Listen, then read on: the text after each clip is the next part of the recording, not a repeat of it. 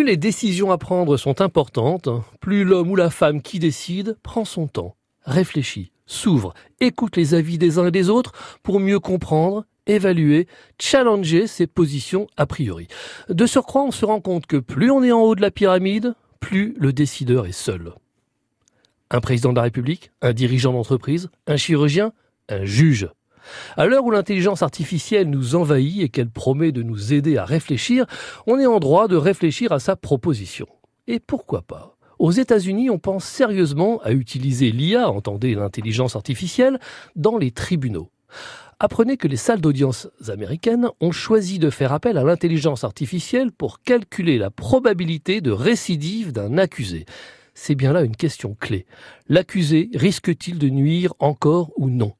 Imaginez tout simplement que nous disposions de nombre de données sur des situations équivalentes dans le passé. Il y a forcément quelque part une mémoire des faits anciens. On peut donc apprendre et tirer les enseignements du passé. Et si la réalité antérieure, une fois mémorisée, analysée, pouvait éclairer le présent et aider le décideur à décider? Transmis au juge, ce résultat aiderait donc le magistrat à décider de la sévérité de la peine, à décider si le prévenu devra faire de la prison préventive ou s'il peut être libéré. Comme pour faire peur, on parle ici de justice algorithmique. Les opposants inquiets de voir les tribunaux se déshumaniser craignent qu'on manipule les algorithmes. Les favorables, eux, saluent l'apport d'un savoir nouveau. La question est sensible, elle mérite un débat.